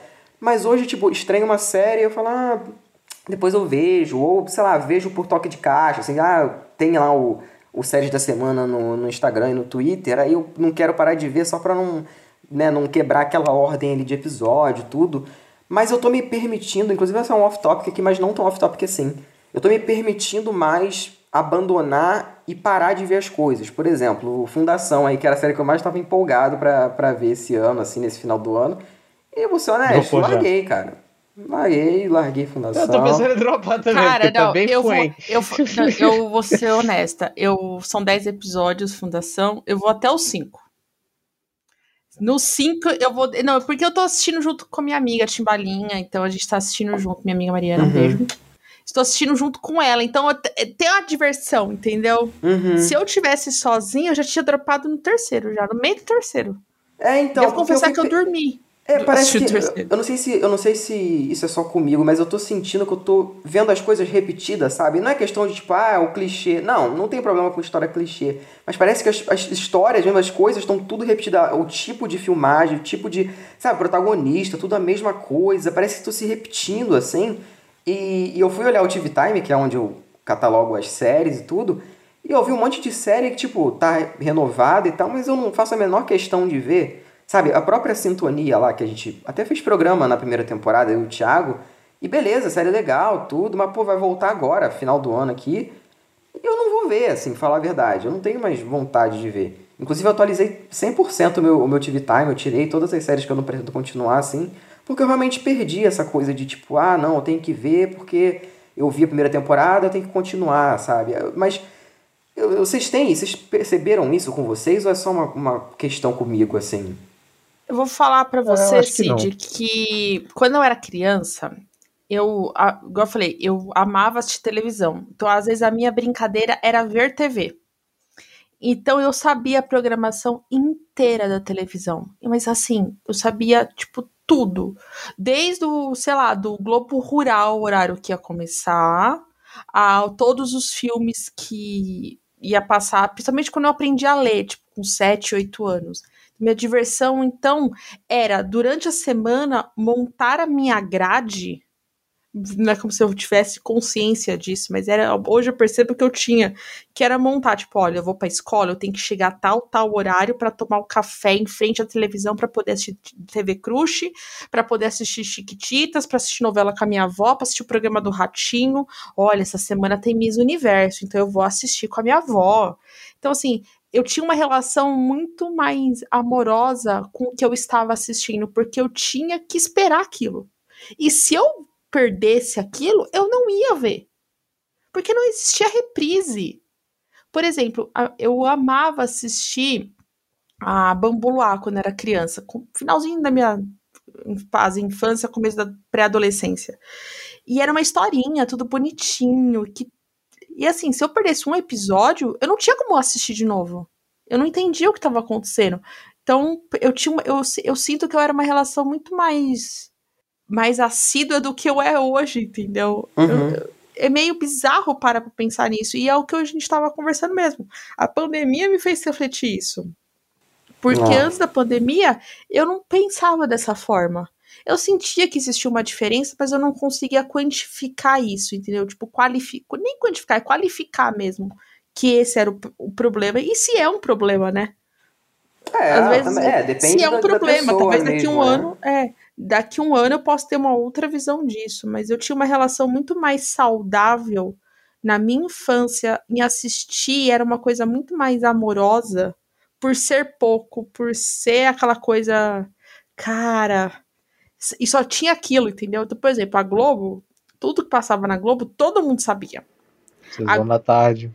Hã? Eu via filme da sessão da tarde, tela quente. É, então, cara, porra, cara, você vai ver o filme que vai passar hoje. Ó, você tem que assistir o na escola. chegar na escola, tipo, ó, vai passar o jogo tal, final do campeonato, assim, é, a nossa vida era em função disso, ó, você viu, cara, a minha diversão, gente, vocês vão dar risada, ô, nos 90, era ver a briga da audiência entre Gugu e Faustão, e aí era, nossa, vocês viram ontem no Gugu tava o Mamonas Assassinas, aí o Faustão tava, tipo, com o Zezé de Camargo e Luciano, entendeu? Pra combater, ou era o Sandy Júnior, ou tipo, ou olha, você viu? Olha, semana passada ele estava no Google, fez isso. Então, tipo, eu tinha uma relação muito mais saudável e era muito mais. Não era restrita a desenho. Uhum. Acho que, eu não sei se o Cid chegou a pegar isso, mas eu sei que o Thiago pegou sim, porque eu tenho meus primos da mesma idade. Mas era assim, aquela coisa que o Thiago fala, assistir novela, entendeu? Hoje eu pergunto Sim. pra criança se ela assiste novela, ela não assiste, entendeu? Uhum. A maioria não, exato. Papo de velho do Né? cacete aqui agora, né? Pois é. Mas assim, eu não tô assim não, gente. Eu vou discordar de vocês, assim. Eu tô normal, eu acho. Você não Não sente que você tá, sei lá, vendo coisa repetida, você não sente nada disso, não? Não, aí, aí é outra conversa. assim. Acho que aí é uma conversa sobre a indústria e não sobre mim, entendeu? Cara, não sei, hein? Não sei. Ah, Mas enfim, a gente vai perder muito tempo com isso, mas, mas eu acho que. É, assim, eu acho que isso aí cai, cai mais no papo sobre a indústria. Eu. Porque assim, quando a parada não tá me agradando muito, eu simplesmente largo, assim. Eu sempre fui assim. Você virou assim agora, né? Você ficava preso. Eu não sou mais. Nunca fui. Quando tá ruim, eu simplesmente largo. E aí, por quê? Porque bicho, tem muito tempo pra ficar vendo série merda. Não, mas eu faço isso. Você sabe que eu faço isso, mas eu tô falando no sentido de que, tipo, tem séries que eu acho ok, beleza, gostei, mas, tipo, eu acho que não vale aquele tempo meu investido enquanto eu poderia estar vendo outra coisa que me agregaria mais, sabe? Ah, O próprio... mas aí. Não, eu, aí eu prefiro postergar. Eu postergar, deixo pra ver depois. Porque, por, não, só dar um exemplo aqui rapidinho, é o Round 6, né, que é a série que tá fazendo sucesso tudo. É, por mais que ela não seja a melhor série do mundo, meu Deus do céu, ela me deu uma outra perspectiva de, de séries que eu posso assistir, tanto que eu comecei o Alice in Borderland, que é excelente, já terminei. E aí, pô, uma, sei lá, uma, o, o Rick and Morty, por exemplo, que é uma série que eu falei, cara, já não, não tô com vontade de ver, já não tá me agregando muita coisa, beleza, é, é legalzinho, mas, tipo, não tô sentindo que esse, esse tempo investido tá dando retorno, sabe? Essa coisa assim que, tipo, tô vendo por ver mesmo. E eu prefiro parar do que deixar ali pra ver depois, sabe? Porque esse tempo eu posso investir pra ver outra coisa, entendeu? E quando eu era criança não tinha isso. Eu, eu via, tipo, beleza, tudo hypadão, assim, até coisa que eu não gostava tanto, eu via porque eu tava esperando passar outra coisa que eu gostava depois, sabe? Essas coisas assim. E hoje em dia não tem, não rola muito isso, né? Enfim, era só um. Ah, eu não sei, assim, eu acho que não, não consigo sentir isso, não. Pode ser coisa da minha cabeça, mas sei lá. Comigo não tem rolado isso, não. Que bom, viu? Porque é horrível. É, que bom, é verdade. É. Isso que eu ia falar, que bom. Não, até porque eu tô, tô com tempo reduzido pra essas coisas. Então eu sempre tô sempre tento empolgado pra ver. Porque eu tô com tempo reduzido, entendeu? Então tenho que. Posso, só posso ver dois, três episódios estourando por dia. Se eu ver três, eu durmo tarde, outro dia eu acordo, acordo na merda. Então, eu acho que assim, não consigo sentir isso. Então, tô 100%, 100 assim, ligadaço. Nossa, quero ver, vou muito ver, tá ligado? Uhum. Mas eu acho que é, eu acho que é isso que o Thiago falou, Cid, talvez. Porque, tipo, tá, tudo bem, eu trabalho, tudo, mas eu, eu tenho. O meu tempo tá um pouco maior que o do Thiago. Tipo, não tô fazendo faculdade agora e tudo Sim, mais. sim, sim. Acho que quando eu tiver menos tempo, eu acho que eu vou estar aproveitando muito mais, entendeu? Provavelmente, provavelmente. Que se dá valor pras coisas, né? Bem aquele papo clichê, mas é verdade. Papo de vó. Ô, mas a gente tá um clichêzeiro nesse puta que pariu, eu- ouvinte, desculpa, esse, perdão. esse programa tá o papo de velho pai, exatamente. A idade chega pra todo mundo, meus amigos. A idade Ai, chega enfim, todo mundo. Lá. É, meu filho, vou te falar.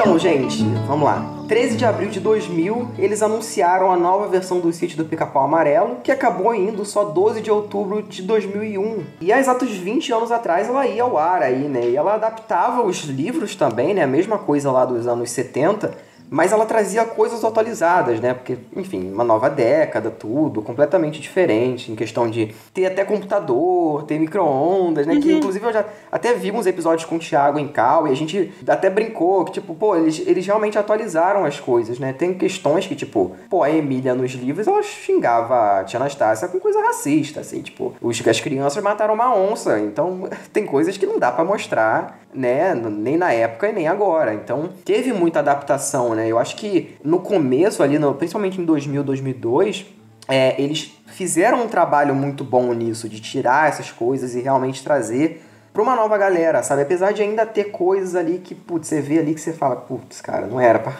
não era pra ter mesmo assim, sabe? Mas vendo o material original e vendo essa adaptação, a gente vê que, pô, eles colocaram, pô, tecnologia, o trabalho todo dos, dos animais, né, que são a cuca, o, o rabicó, o quindim, o burro, que eles tinham uma coisa do animatrônico, né, que a, a era uma fantasia, né? Pra quem nunca viu, acho que é até difícil, né? Nunca ter visto a Cuca, por exemplo, que virou meme internacional. Ah, Cuca é lendária. É, então, que, que era um bicho gigantesco, assim, nesse comparado com, tipo, o Pedrinho, com a Narizinho, com a Emília, que eram crianças, assim, você via de, né, na televisão e dava uma parada que era, dava medo pra uma criança, né? E eram realmente animatrônicos, né? O próprio lance do Visconde, que ele gravava num, né, num separado e eles encolhiam o Cândido Dan, né, que, era o, que foi o primeiro ator que fez o Visconde no, nessa versão, e, e, ele ficava pequenininho, então não era um Visconde do mesmo tamanho, né, porque obviamente era um sabugo de milho na história, então eles trouxeram muita tecnologia, era uma coisa que você via um investimento, e eu achava aquilo ali para mim na infância era perfeito, assim, o próprio lance quando eles viajavam é, com pó de pirlim pim pim, que eles faziam todo um efeito especial, então assim, para mim sempre funcionou muito. Hoje em dia a gente vê que obviamente não era nada demais, assim, era uma coisa que, Uhum. né, nada demais pros padrões hoje em dia, mas pra época foi algo inovador, sabe? Você vê ali, pô, principalmente pro cenário nacional, é uma coisa que marcou, sabe? Marcou não só por essas coisas que eu falei, mas como ela era utilizada dentro da série mesmo. É... Mas enfim, o que vocês tinham a falar sobre, sobre isso, assim? Não, e marca, tipo, a cultura brasileira pop dos anos 2000, né? Uma parada que tá marcada, assim. Todo mundo lembra, todo mundo lembra das figuras dos. E, sendo criança ou não, tendo assistido ou não, todo mundo conhece aqueles personagens. E é principalmente por causa da série. Não é por causa do livro do Monteiro Lobato, até porque o brasileiro não tem hábito de leitura. Acho que povo nenhum tem hábito de leitura, falar a verdade, né? Mas. Nem eu, tá? Não tô aqui pagando de intelectual, não, porque eu não leio também. É, mas é por causa da série, sabe? Ficou marcado. E é muito legal a forma como eles fizeram essa adaptação. Inclusive, foi uma, uma grata surpresa quando eu revi. Claro que tem uns negócios que é muito merda, né? Mas, Sim! enfim, a gente releva. Mas essas adaptações, essas, ah, essas atualizações tecnológicas que eles fizeram, botaram os personagens em outros contextos, trouxeram para um contexto novo, contexto atual, eu acho legal demais. Inclusive, botaram no, no roteiro da, da série coisas que são atuais, entendeu? Então, Uhum. no conceito adaptação, muito bem. É o que uma adaptação deve fazer. Ela não ficou só presa à história original, ela só pegou ali os personagens e aquela ideia daquele ambiente do sítio, daquela ideia mística e tal, desse ambiente, que rolam aventuras e não sei o que, e aqueles personagens, aquela essência daqueles personagens, e adaptou para um outro contexto. Eu acho muito legal. E foi uma, uma bela surpresa. Eu achei que ia ser uma merda, juro por Deus. Cara, eu, eu tenho uma lembrança muito gostosa disso, assim, não era a coisa que eu mais amava assistir na minha infância, mas é igual o Thiago falou, cara, marcou, tipo, todo mundo queria ter uma Emília. Eu acho que o casting também, né? Nossa, Tami, eu ia tocar isso. Cara, é incrível. Cê- ah, cara, Ni- Nissete, vamos lá, Nissete Bruno, né? Eu Preciso continuar, tipo. Não precisa falar mais nada, né? Apenas Nissete e Bruno. Aí vai assim, vamos pensar assim, protagonistas, que era Nissete, aí você tinha a, a Isabela. É Isabela ou Isabelle? Nunca sei o nome dela. Isabelle. Isabelle. Cara, essa menina que hoje tem idade, mas assim, Não, era prodígio. Prodígio. Criança prodígio. ela era muito boa. A menina que fazia narizinho, o Pedrinho, era uma química ali. Tinha Anastácia, tinha o Barnabé. Tipo, to- parece que assim, todo mundo. Não, cara, era um elenco assim que a gente. A gente vê que parece que foi perfeito, assim, parece que foi feito pra isso, né? Tipo, a Anissete, com aquela coisa mais doce, a do Moraes que fez a Tia Anastácia de 2001 até 2006, ela, ela o o, Isaac da Hora, que fez o Saci, que inclusive morou perto da minha casa, que eu já falei isso aqui ano passado. E o, Sim. o João Akayabe, que fez o Tio Barnabé. Esses três Esse é ficaram de 2001 até 2006. Então esses foram os que ficaram realmente é, até o final, né? 2007 mudou o elenco todo, né? Como é, todo mundo sabe, mas até onde deu, eles ficaram, né? A Isabelle Drummond também, no caso, que foi a Emília. Mas do elenco adulto, eles que ficaram, assim. Então é uma coisa que realmente, cara, você vê e você consegue, pelo menos eu criança, o que me chamava muita atenção é porque eu conseguia ver a minha família ali, sabe? Por exemplo, eu sempre Exato. achei a, a minha avó muito um mix da própria Dona Benta com a Tia Anastácia, por exemplo. Pra mim era isso. É, aí, a Narizinho, por exemplo, eu via muito minha prima. Porque a história do sítio, né? Pra quem não, não sabe, acho meio difícil, mas só pra dar um contextozinho. É que o Pedrinho, né? Ele tá de férias, ele vai pro sítio, né? E aí que começam as brincadeiras das crianças, que, pô, tem a Cuca, tem o, o próprio Saci, e, né? A Emília ganha vida quando o Narizinho ca- é, casa com o Príncipe Escamado. Então é uma coisa realmente bem lúdica, assim. Cara, isso aí é muito bizarro. É, é- é realmente, você vendo uma criança casando com um cara adulto vestido de peixe, é, né? Mas, mas Cara, é enfim. muito bizarro isso.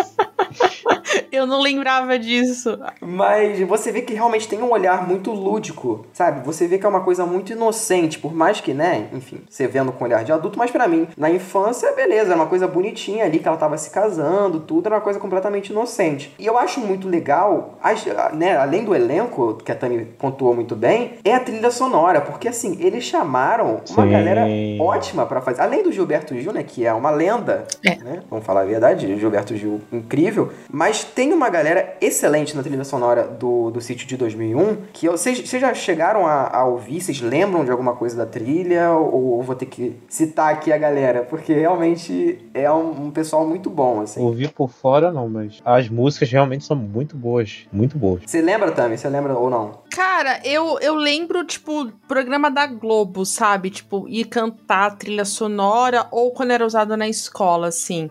E essa é a lembrança que eu tenho. Eu. Pra mim, a coisa mais marcante de, do sítio sempre foi o Gilberto Gil. Ele, ele é incrível, né, João? Vamos falar a verdade, ele é um sensacional. Eu descobri o Gilberto Gil por causa do sítio. Porque você Nossa, é criança, é- né? Adolescente, você não sabe quem é Gilberto Gil, né? As pessoas.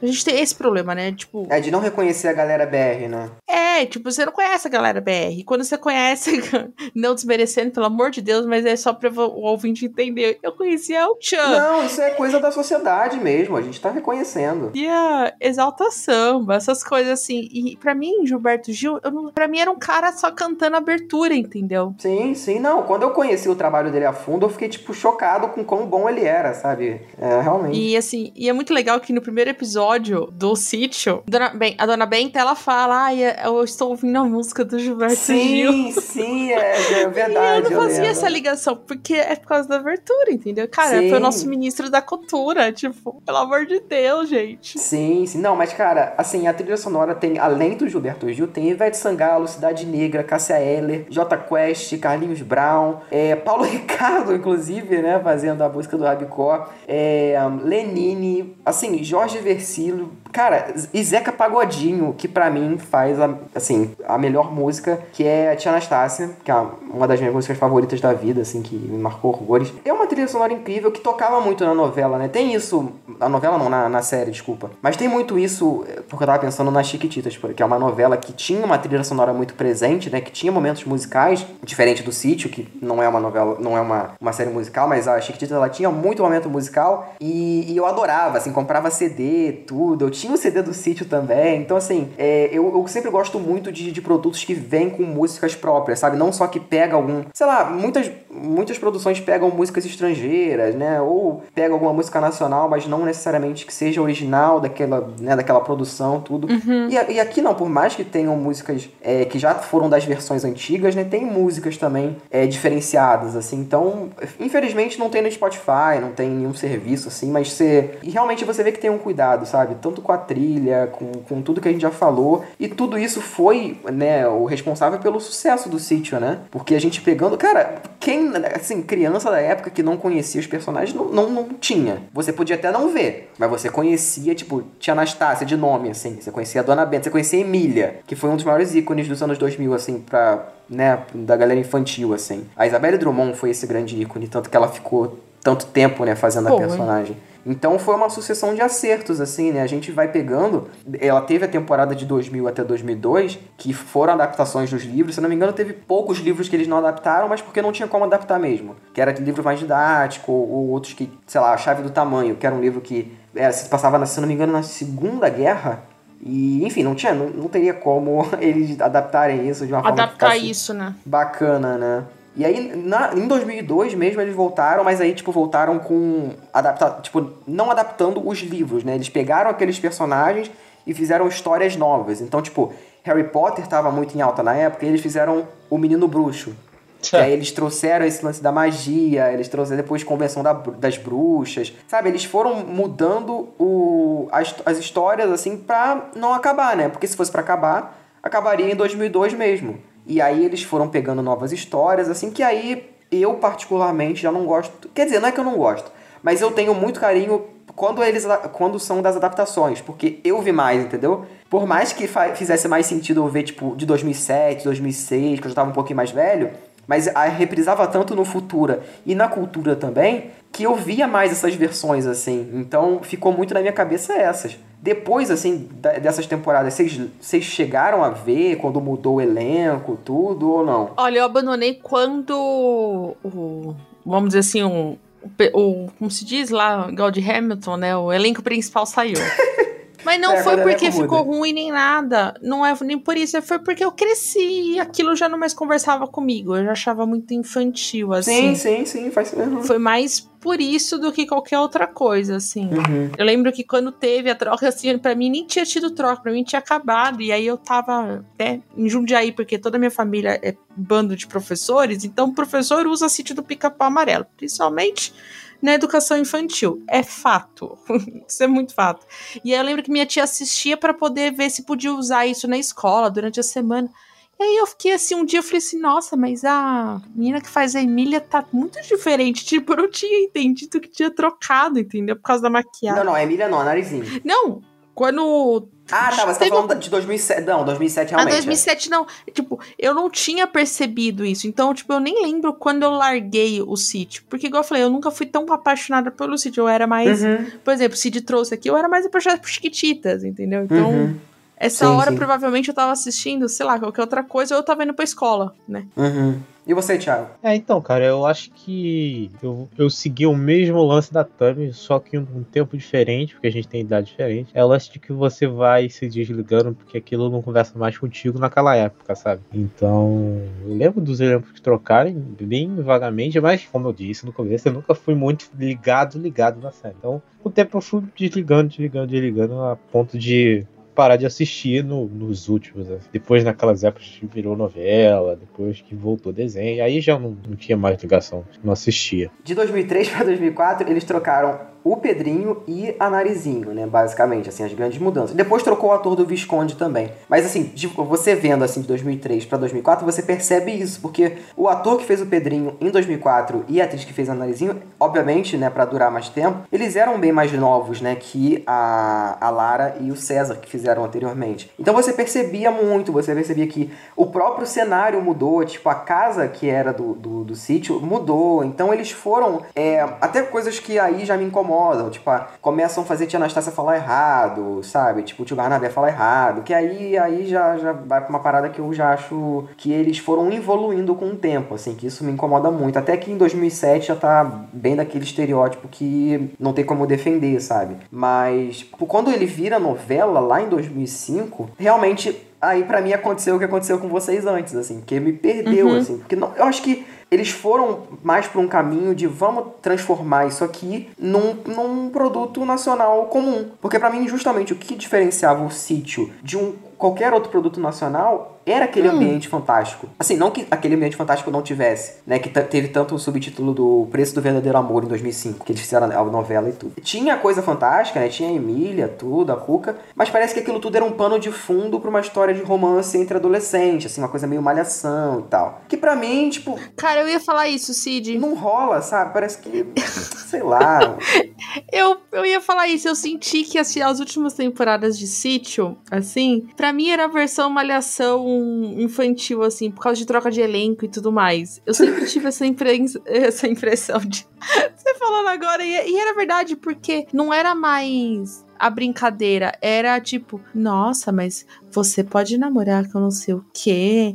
Ai, Nossa, que não, e tipo, mas era aquela coisa que, por exemplo, em Chiquititas também tinha. Uhum. Mas Chiquititas, porque você cresceu com aquela turma, entendeu? Então tinha um motivo. O sítio, na teoria, você não cresceu. As crianças têm que ter a mesma idade, ou a idade são. Sim, sim, sim. Então tinha uma diferença, tinha a falta do tato, entendeu? É. É, eu acho que se eles tivessem só se mantido malhação no sentido de troca de elenco, tipo, rebutar, começando, tipo, sabe, dos. Do zero, mas se você entende, mais novo, teria ficado mais tempo no ar, entendeu?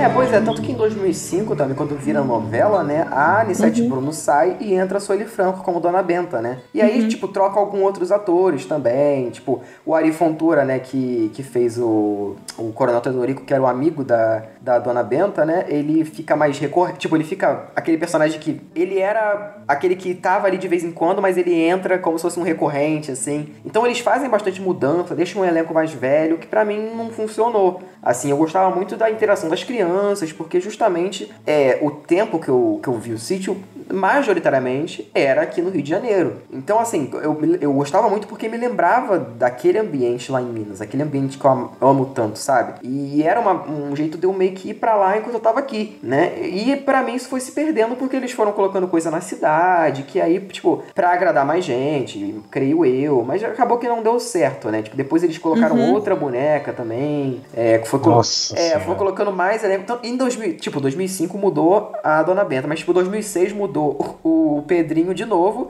a Narizinho de novo, e, e aí, tipo, realmente eles estavam colocando coisa pra ser, tipo, o Pedrinho chegando de trem, por exemplo. Pra vocês terem uma ideia, essa é uma coisa bem arcaica, né? Bem, Caraca. bem pra remeter aos tempos antigos, assim. E não deu certo de novo, assim, pra vocês verem como já tava, tipo, saturado, né? E aí em 2007, né, que fazia aniversário do, do sítio na Globo, eles vamos fazer, vamos fazer quase que um reboot, né? Eles redefiniram o elenco todo, tipo, mudou tudo, mudou cenário, mudou caracterização, tipo, você pega o Rabicó, né, que é super aquela coisa que você, você- com certeza vocês sabem, o Rabicó, né, o Sim, boneco. sim, sim. Agora, em 2007, era um- uma pessoa, um ator, né, vestido, vestido assim, né, tipo, maquiado de porco, entre aspas, assim. Vou mandar pra vocês a foto. aqui. Cara, isso é muito bizarro. Ao- É bem ruim. É muito ruim, porque não Mandei. tem necessidade.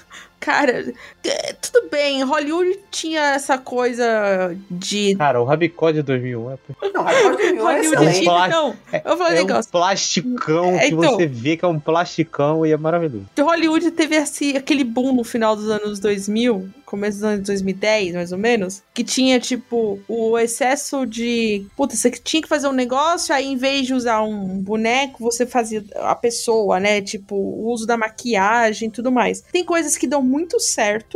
Como tem coisas que dão muito errado. O sítio não é nem as coisas que deram muito errado, são as coisas bizarras. Não tem É, sentido vai nenhum. pro Vale da Estranheza esse aí. Esse aí É vale Cara, sabe uma coisa que é horrorosa no Sítio de 2007? Hum. A Cuca. A cara, a Cuca. A Cuca é tão ícone, tão ícone do dos anos 2001, que ela nunca precisou ser mexida. Nunca. Aí eles É. mexem. A sensação que passa foi que deram grana pra uma produtora e, e, tipo, ninguém botou o dedo, aí gravou e só deu play. Porque não é possível ter passado por um controle de qualidade. É porque eles queriam mais virar, tipo, pra homenagear aquela época antiga, sabe? Foi isso que foi rolando, e aí não foi dando certo. Tipo, você pega o burro falante, né? Que também era um animatrônico, assim, né? Era um cara. Quer dizer, não era um animatrônico, era uma pessoa vestida, mas a cabeça era animatrônico. E, e, tipo, pô, você pega ele em 2001, é aquela coisa também que a gente já falou, icônica. Mas aí você pega o 2007 e é, entre aspas, um burro de verdade, assim, que eles botam um- uma voz por cima, né? Então perde isso é aquela muito coisa que você vê que, tipo, pô, você lembra de uma coisa mais teatral, que aqui no Brasil é muito forte. Então você tira essa identidade e coloca uma coisa que, hum, talvez pra agradar mais a galera adulta, que achava muito infantil, mas acho que foi um tiro no pé, né? Porque, beleza, foi pra celebrar, né, beleza.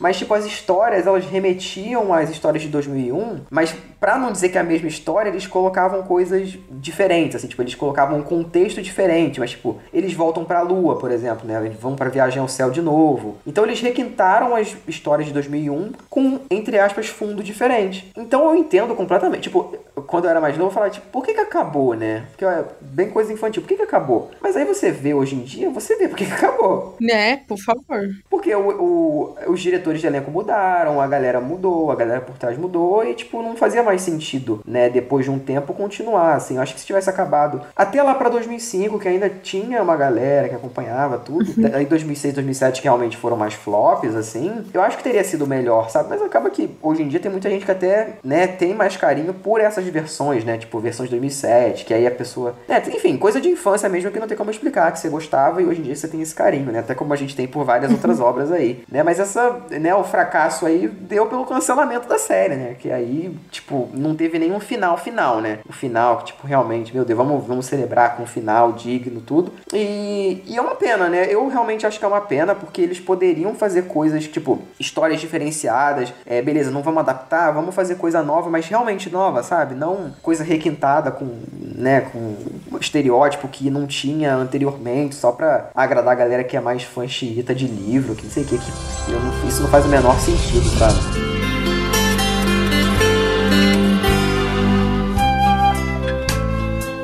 Então, tanto que depois, em 2012, eh, eles fizeram um desenho, né? Vocês chegaram a ver esse desenho ou não? Cara, eu só olhei fotos. Não, então, eu, eu lembro de assistir, mas não porque eu queria, é porque eu estava na casa de alguém e aí tinha criança e a criança queria assistir, entendeu? Tipo, eu nunca parei, porque é, é a única lembrança. Mas eu queria só voltar um pouquinho, Cid, no que você falou sobre esse. sobre as mudanças e tudo mais. Tem a- também a mudança do próprio público, né? Chegar na TV Sim. a cabo, meio consol- consolidação de canais como Disney Channel e tudo mais, em vez do sítio tentar se adaptar a algo que era uma coisa bem anos 2001, talvez se reprisasse, teria feito mais sucesso, porque hoje fazendo essa comparação é idi- idiota porque veio antes, mas é só pro ouvinte ten- entender o que tá na minha cabeça. O sítio de 2001 me lembrava muito as séries do Disney Channel, por exemplo. No sentido de adaptação de eu, eu criança me identificando com criança, eu pré-adolescente me identificando pré-adolescente. Chega nesse especial porque pra gravação a gente viu, né, alguns episódios, eu não consegui identificar que aquilo tava se passando em 2007. Não, jamais. É exa- exatamente isso. Esse exatamente tipo isso, de adaptação que eu falo, cara, é é, a, é a Globo, né? Tipo, não é, é aquela coisa, tipo, parece que não foi a Globo que fez. Porque É. a Globo tava consolidada, tipo, no ápice né, dela, entendeu? Então, não tem muito sentido isso. E eu acho que foi até necessário esse cancelamento. Porque, apesar do desenho animado não ser tão conhecido, eu acho que foi muito melhor que essa adaptação de 2007, entendeu? É, porque teve o seu público, tanto que ficou anos aí, beleza. Tanto que tinha até um jogo online, né, na época do- dos sites aí, dos jogos, assim. e, inclusive, até em 2007 eles tiveram... Eu, cara, eu lembro, que- eu lembro, assim, eu- por mais que eu não goste tanto da versão de 2007, tinha o site do, do, do, do sítio do Capão Amarelo... E tinha uns jogos, assim, tinha um jogo do Rabicó que você tinha, Tinha. que pegar comida, sabe? Tinha umas coisas assim que você... Eu lembro desses jogos. É, então você Eu eu, jogava, também. cara, eu me. Eu, sabe, eu me esquecia de todos os problemas da, que, a, que a série ta- tinha, assim, e só lembrava daquelas temporadas que eu gostava, sabe? E eu via muitas reprises, então, pô, depois que começou a passar no Viva, a versão de 2001, pô, eu vi de novo, sabe? Então, é uma que às vezes eu tô sem nada pra fazer, assim, eu tô, eu tô, sei lá, tô com saudade da minha avó, assim, e aí eu boto pra assistir, sabe? Eu boto ali um episódio, eu, eu gosto muito do, do episódio do Saci, né? Porque são vários episódios, na verdade, mas eu gosto muito do primeiro episódio do Saci e gosto muito do Viagem ao Céu, assim, porque eu sempre fui muito fascinado com essa coisa de universo, assim. E eu vendo eles indo pro céu e tendo o dragão na lua e São Jorge. E, pô, era uma coisa que mexia muito comigo. Eu ficava imaginando mesmo. E eu sempre quis muito ter um telescópio pra poder olhar mais de perto, assim. Até hoje eu não comprei, mas eu pretendo muito comprar. Meu irmão também gosta muito dessas coisas. Então, assim, pra gente olhar e tal, eu acho muito. Uma coisa que realmente é uma diversão, assim, sabe? De ficar olhando para as estrelas, assim. E eles tinham muito esse olhar, essa coisa de até um pouco é, de homenagear o cinema, né? Com umas músicas clássicas, assim, do cinema tocando nessa, nessa, nesse episódio do, do Viagem ao Céu e tal. Então tinha muito episódio icônico, assim. É, eu lembro também que tinha um, se não me engano, era o do Caçadas de Pedrinho, que eles brincavam muito de, de caçar onça, mas tipo, não, no caso eles inverteram, né? Como eu falei, eles tiveram adaptação. No caso, eles caçavam os caçadores de onça. Então, tipo, eles meio que defendiam, né? Enquanto no livro eles mataram a onça, na série eles defendiam os animais. Então, tipo, tinha toda uma moral, né? A gente vendo assim, eu acho que meu, muito do, do que eu sou hoje foi mudado não só por essa versão do sítio, mas por alguns outros produtos brasileiros, assim, que eu consumia muito, até não brasileiros também, mas vendo muito do que eu sou hoje, assim, dessas coisas mais. que eu dou valor, assim, sabe? Do... Isso tirado de contexto é perigoso, mas eu tô falando da série, tá, gente? Calma. é, eu, eu, eu, eu, falei assim, meu Deus, eu vou entender, mas será que alguém não, vai é, tem que deixar claro, tem que deixar tem claro. Tem que deixar claro, infelizmente, eu é, gosto. Não, mas muito do que eu dou valor, assim, da própria relação familiar mesmo, assim, de sabe? Das pequenas coisas. O próprio lance do, do interior eu poderia ter largado. Tipo, depois que eu cresci, não tem mais aquela coisa de você brincar. Tipo, de eu brincar com as minhas primas. Não tinha mais. Mas eu amo do mesmo jeito ir pra lá. E, tipo, hoje a gente conversa tudo. Elas estão aí trabalhando na faculdade, tudo. A gente tá num momento completamente diferente, mas a gente sempre lembra com, sabe, com aquele carinho, assim. Tipo, a gente lembra, putz, cara, como se fosse muito velho, né? Mas, enfim, a gente sempre lembra com uma, um carinho mesmo de, tipo, a gente é muito amigo, mas naquela época era uma coisa tão, mas tão inocente que a gente se via tipo, uma vez, né, que eu ia lá por ano, e, e era como se a gente fosse, assim, tipo, vivia junto. Era como se a gente morasse no mesmo lugar, quando na verdade não. Então, eu, eu via muito isso no sítio que foi se perdendo, aí a gente né, vendo tudo isso hoje, faz sentido. Tanto que não teve nenhuma versão depois, né? Tá aí com. com não rumor, mas vai rolar uma versão nova aí com o diretor do. Eita! Pior aluno da escola, né? Que vai ser um filme. Nossa! Mas não vai ter nada relacionado à Globo, né? Vai ser tipo. Porque, como entrou no domínio público, né? Pra quem não sabe. É, qualquer pessoa pode fazer histórias novas do sítio, né? Então vai ter uma história inédita. Não sabia que virou domínio público já. Sim, sim, virou, pô, virou. Tanto que saiu um monte de versão nova do livro. Aqui próprio... no Brasil não tem a Disney pra É, ficar mandando é. lobby pro Senado, não. Mas o próprio Pedro Bandeira, ele fez uma versão é, nova do sítio, que aí os Lobaters ficaram, né, pegando no pé dele, porque ele fez uma versão, tipo, sem as coisas racistas do Monteiro Lobato, ele tirou algumas coisas, tirou personagem, tirou o Pedrinho, por exemplo, e fez uma versão nova. E a galera jogou muito hate dele. Fiquei com uma pena do Pedro Bandeira, tadinho. E, e vai, vão ter novas versões, eu imagino, assim, de, tipo, mais livro do que qualquer outra coisa, né? Porque depois dessa, dessa era do sítio que rolou, eu, honestamente, até porque, né, lance de propaganda e, né, programação infantil, basicamente não existe mais, tirando... Tirando o quê? Tirando o Bom Dia e Companhia, né? Não tem mais da TV aberta. Sim. Que é um delírio coletivo do Silvio Santos, né? É. O Bom Dia e Companhia. Pois é, né, cara? Enfim, é, é realmente, é realmente um, um- um complicado, né? Mas, inclusive, só antes da gente finalizar aqui o, o assunto do sítio, é, eu gostaria de dar um destaque que, pra mim, tipo, por mais que a de 2006 eu não goste, são as aberturas do sítio do Pica-Pau Amarelo. Porque pra mim sempre foi uma coisa muito mágica mesmo. Lúdica, né, Cid? Vocês chegaram a rever? Eu vi. Tem, um, tem uns vídeos. O Cid. Cara, o Cid, o Cid me elogiou na pauta do anime, mas eu vou elogiar aqui de na pautinha do, do Cid. Ele fez até uma playlist, ouvinte. Tem uma playlist pra facilitar a minha vida, entendeu? É, não, porque tinha que ver os episódios certos, pô, tinha que ver os melhores, assim. E foi muito louco porque eu tenho muita lembrança afetiva da primeira abertura, né? Que eu acompanhei, que foi de 2000. Só que eu achei tão fofinha do desenho animado e eu não lembrava disso. E depois eu fui vendo que tem só quando é troca do elenco, eles vão mudando, né? Uhum. O, as pessoas em si.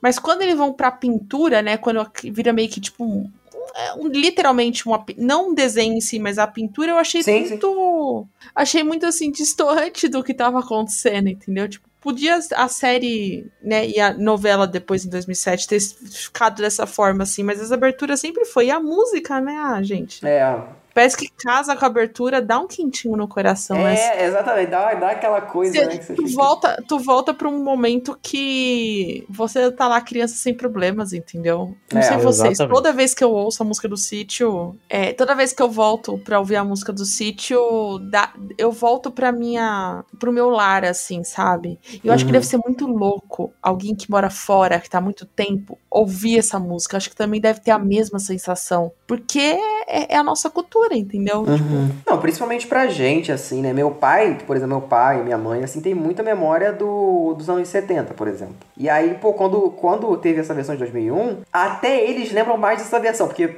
óbvio, né? Tiveram filhos, tudo, aí vocês viram tanto que eles lembram mais dessa versão do que da própria versão antiga aqui, quando eles eram crianças, sabe? Então,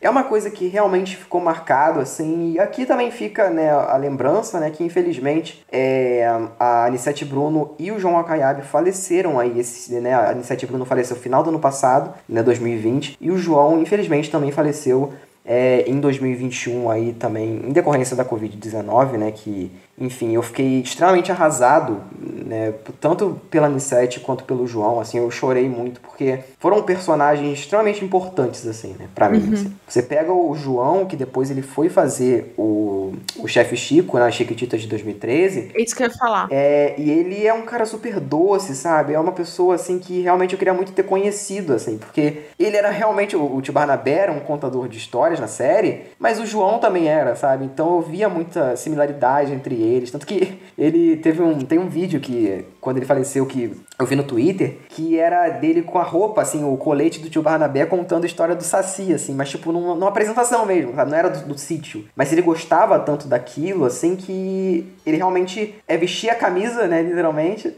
é, mesmo não tendo, não tendo mais é, série, não tendo mais novela, assim. Então, a gente vê que era realmente um elenco que se gostava muito, sabe? A gente, a própria a do Moraes e N7, assim, se encontravam. Tem uma foto muito bonitinha das duas juntas, assim. Se não me engano, foi, foi ano retrasado ou ano passado, não lembro exatamente. Mas que elas se reencontraram, tudo. Então a gente vê que é um elenco que se gostava, sabe? E é muito triste, assim. O próprio Paulo Gustavo, né, que também faleceu de Covid, ele fez o sítio em 2007, ele fez um policial da cidade, assim, que ele... Era um, foi, se não me engano, foi um dos primeiros papéis de destaque da carreira dele, assim, né? E, e também fica a lembrança aqui que... Eu não sabia que o Paulo Gustavo tinha feito sítio. Sim, sim, era- ele era Eu o não- policial. Eu não sei se era policial, coronel, mas era um, um- um papel desses, assim. E era mais do núcleo cômico, assim, sabe? Então desde essa época já tinha essa, essa coisa mais cômica do Paulo Gustavo, mas ele tá muito diferente. Eu vou até mandar foto pra vocês aqui. Essa coisa da, da caracterização e tudo mais, pra mim, os- ele sempre vai ser o chefe Chico, né? Porque eu, como eu acompanhava muito mais Chiquititas, mas no caso da Anissete, ela se tornou a nossa avó por causa do sítio. Sim. Ela era Sim. a nossa avó. Tipo, a nossa geração, desde a minha, a do Thiago e a sua, é a avó, a nossa avó, entendeu? Aquele carisma. Então, é, é muito é muito triste no momento que a gente tá vivendo que a gente não pode fazer uma despedida à altura, entendeu? Sabe? Pra, pra esses, esses dois grandes atores e depois o Paulo Gustavo em seguida falecendo, porra, é. Hoje você a gente vê o sítio com outros olhos, entendeu? Tipo, olha que oportunidade que a gente teve de poder abraçar isso, sabe? E eu acho que pros dois a gente pode em vida enaltecer o trabalho deles, tanto no sítio, né? Do chefe Chico em Chiquititas, que, cara, ele é idolatradíssimo. Todo mundo que fala de Chiquititas sempre falou dele. Tipo, era... E olha que ele só participou das primeiras temporadas, ele não participou de todas.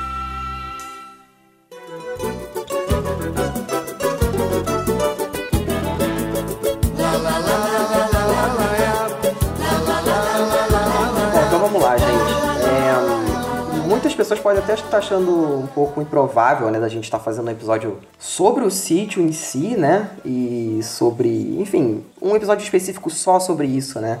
Mas acabou que rendeu muito. E desde o começo do ano eu, eu tô pretendendo fazer esse episódio, assim, porque, é, para quem não sabe, eu acho que pra quem acompanha o podcast já deve saber, mas minha avó ela faleceu de Covid, né, em fevereiro desse ano. E foi muito difícil, tá, ainda é muito difícil, na verdade, é, passar por tudo isso e ainda é, hum, tá dentro de casa durante todo esse tempo, mas enfim, a gente vai levando da forma como a gente pode, né? Eu falo isso aqui por, por nós três, assim.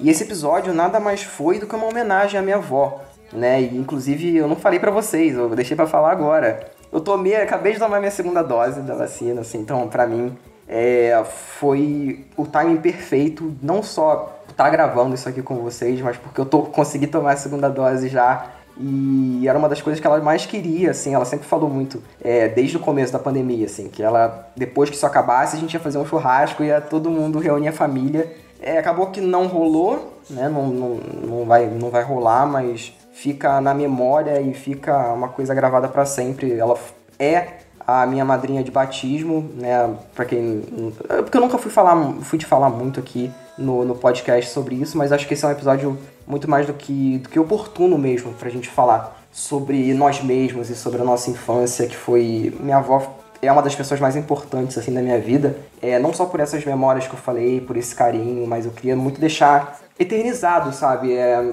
esse legado que foi tão importante para mim, ela é basicamente para a família toda, assim, não só é, para mim, mas eu tenho certeza que toda a minha família é, amava ela e ama até hoje, né? De uma forma que é até difícil de explicar para quem não é da, da família. Né? É uma pessoa completamente esperançosa. A gente eu tava, tava sempre rindo, minha avó.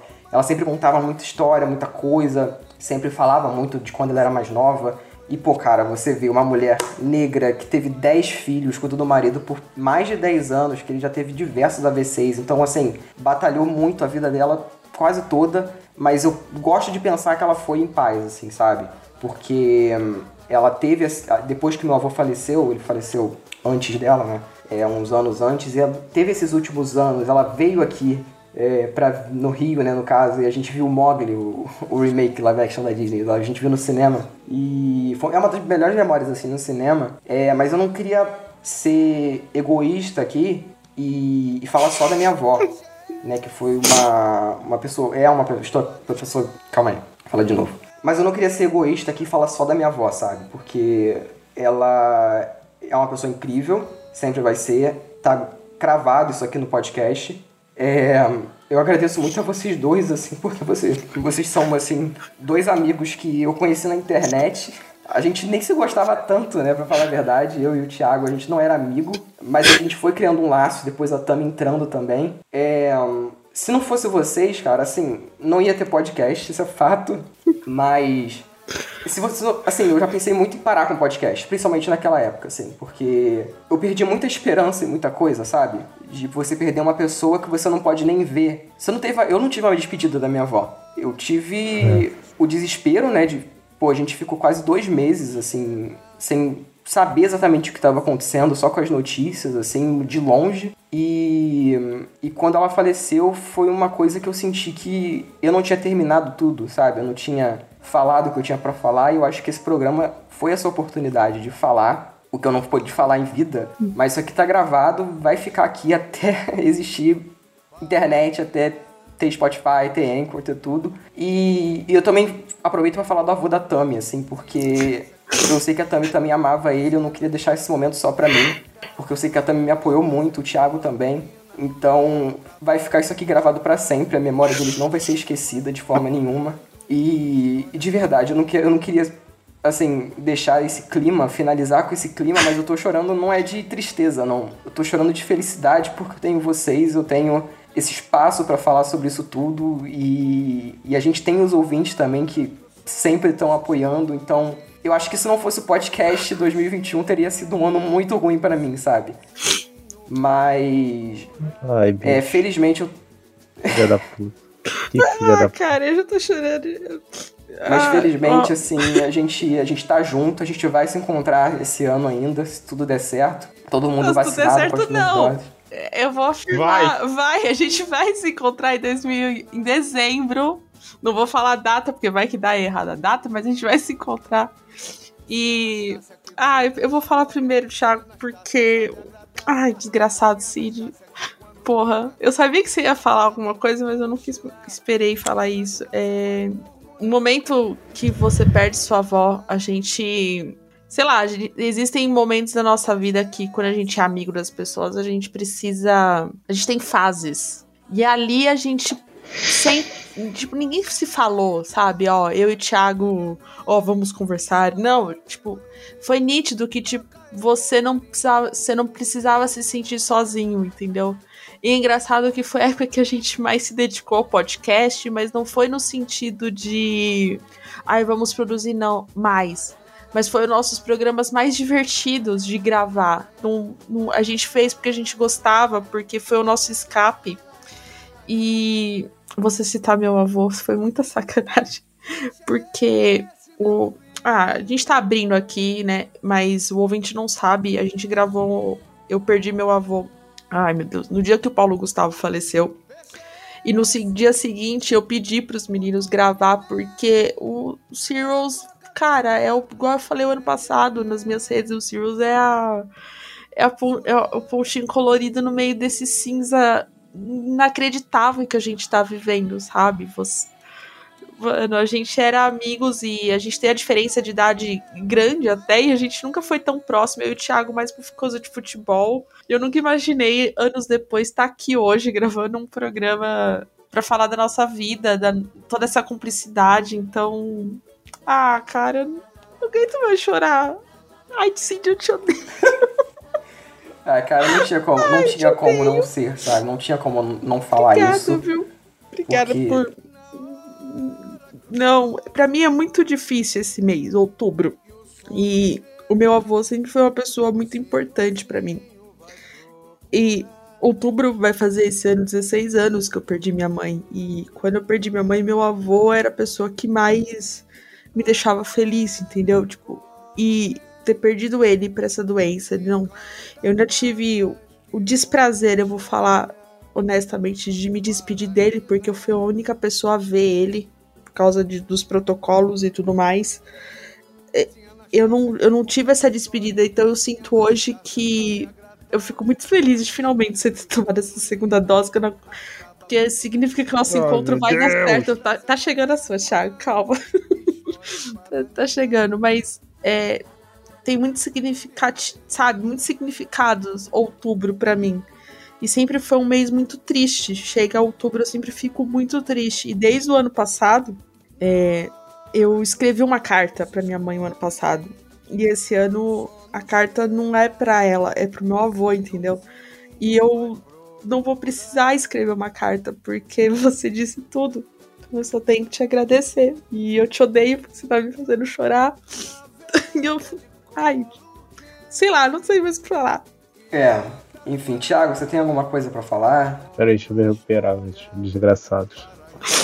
Ai, cara, assim, eu, eu, já acho que vocês já falaram tudo, mas eu queria reforçar que, assim, esse projeto aqui, ele é bizarro. E ele é bizarro porque, tipo, cada dia eu fico mais empolgado com ele. Eu falei isso essa semana, inclusive. Tô falando aqui em público, né? Mas os outros dois aqui já sabem. E eu acho que isso se deve ao fato gente ser interligado. A gente não tem apenas uma ligação, ah, a gente tem um podcast junto, a gente. Não, a gente tem essa troca, essa amizade que está em volta, o podcast está rodeado por essa relação. Eu acho que é o segredo para a gente fazer o que a gente faz. A gente faz do jeito que a gente gosta, do jeito que a gente quer, do jeito que a gente se diverte, a gente zoa, a gente brinca, a gente briga, a gente tem a liberdade suficiente para fazer o programa do nosso jeito. Eu acho que isso leva ao fato da gente ter essa relação. Eu acho isso muito foda. E eu vou voltar a chorar agora. Só isso. Pois é. eu já morri aqui. Não, é. E, gente, só pra Ai. finalizar. É, Malditos. Eu, assim, agradeço a todo mundo que ouviu até aqui. Porque é um episódio que eu, de, assim, desde aquela época eu falei, eu não posso deixar isso passar em branco, porque hum, foi uma pessoa extremamente importante na minha vida. Vai ser para sempre. E tinha uma coisa que ela sempre falava, e que eu vou deixar isso aqui eternizado, que isso aqui ela tem uma coisa religiosa que o Thiago, que tá mais ligado, acho que você até deve conhecer. Que ela falava que é preciso que cada um de nós tenhamos um coração de carne para não termos um coração de pedra. E isso hoje em dia mais do que nunca, né? Porque se a gente não realmente não amar as pessoas e não expressar isso da forma como a gente expressa e a gente. Tá, isso aqui sempre foi um. um as séries são uma, um plano de fundo para falar sobre a gente, para falar sobre as nossas questões, sobre a nossa vida, sobre o que a gente pensa Sim. sobre certo assunto. E eu quero finalizar com essa frase que minha avó falava. E, e esse sentimento que eu tinha de assunto inacabado com ela, de uma coisa que eu não falei, realmente foi embora hoje. Esse sentimento não tá mais comigo, assim, infelizmente. E agora eu acho que foi uma despedida à altura dela. E eu tenho certeza que foi uma despedida à altura do, do avô da Tami também, que merecia, com certeza. Então, é isso, gente. Muito Tchau. obrigado pra quem ouviu. Tchau. Tchau. Tchau. O próximo programa vai ter mais risada. Amanhã a gente já vai gravar amanhã o, programa. Né? Uhum. Eu também. A senhora vai querer participar? Claro. Por isso que eu já tô até pintando meu cabelo. Senhora vai falar o quê? Que eu te amo.